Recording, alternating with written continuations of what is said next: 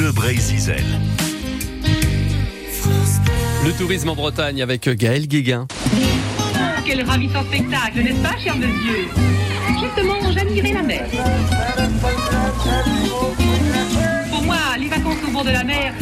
Très.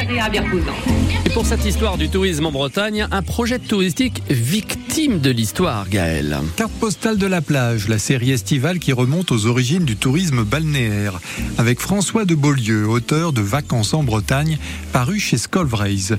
L'histoire des stations balnéaires est celle de la réussite de quelques promoteurs avisés, mais dans certains cas, on peut parler de fiasco. Oui, c'est le cas de Sable d'Or les Pins.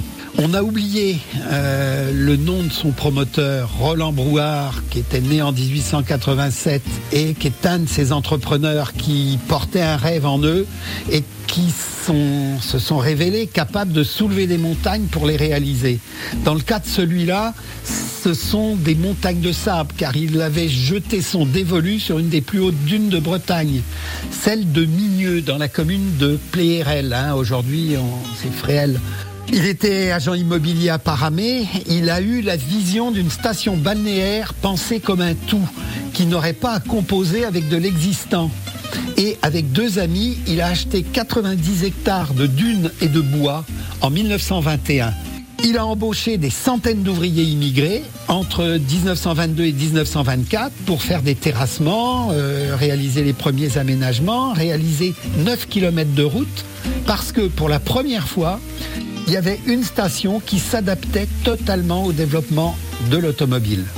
La ligne de chemin de fer euh, reliant Saint-Brieuc à Lancieux arrive en février 1924 et c'est là un élément supplémentaire qui permet de lancer les opérations de promotion de la station qu'il a baptisée Sable d'Or les Pins. Mais, mais, mais, la catastrophe boursière du 25 octobre 1929 a balayé beaucoup de rêves, dont celui des promoteurs de Sable d'Or les Pins qui n'avaient pas les capitaux pour affronter la tempête. Les associés se sont dispersés, les créanciers ont saisi les biens. Roland Brouard est ruiné.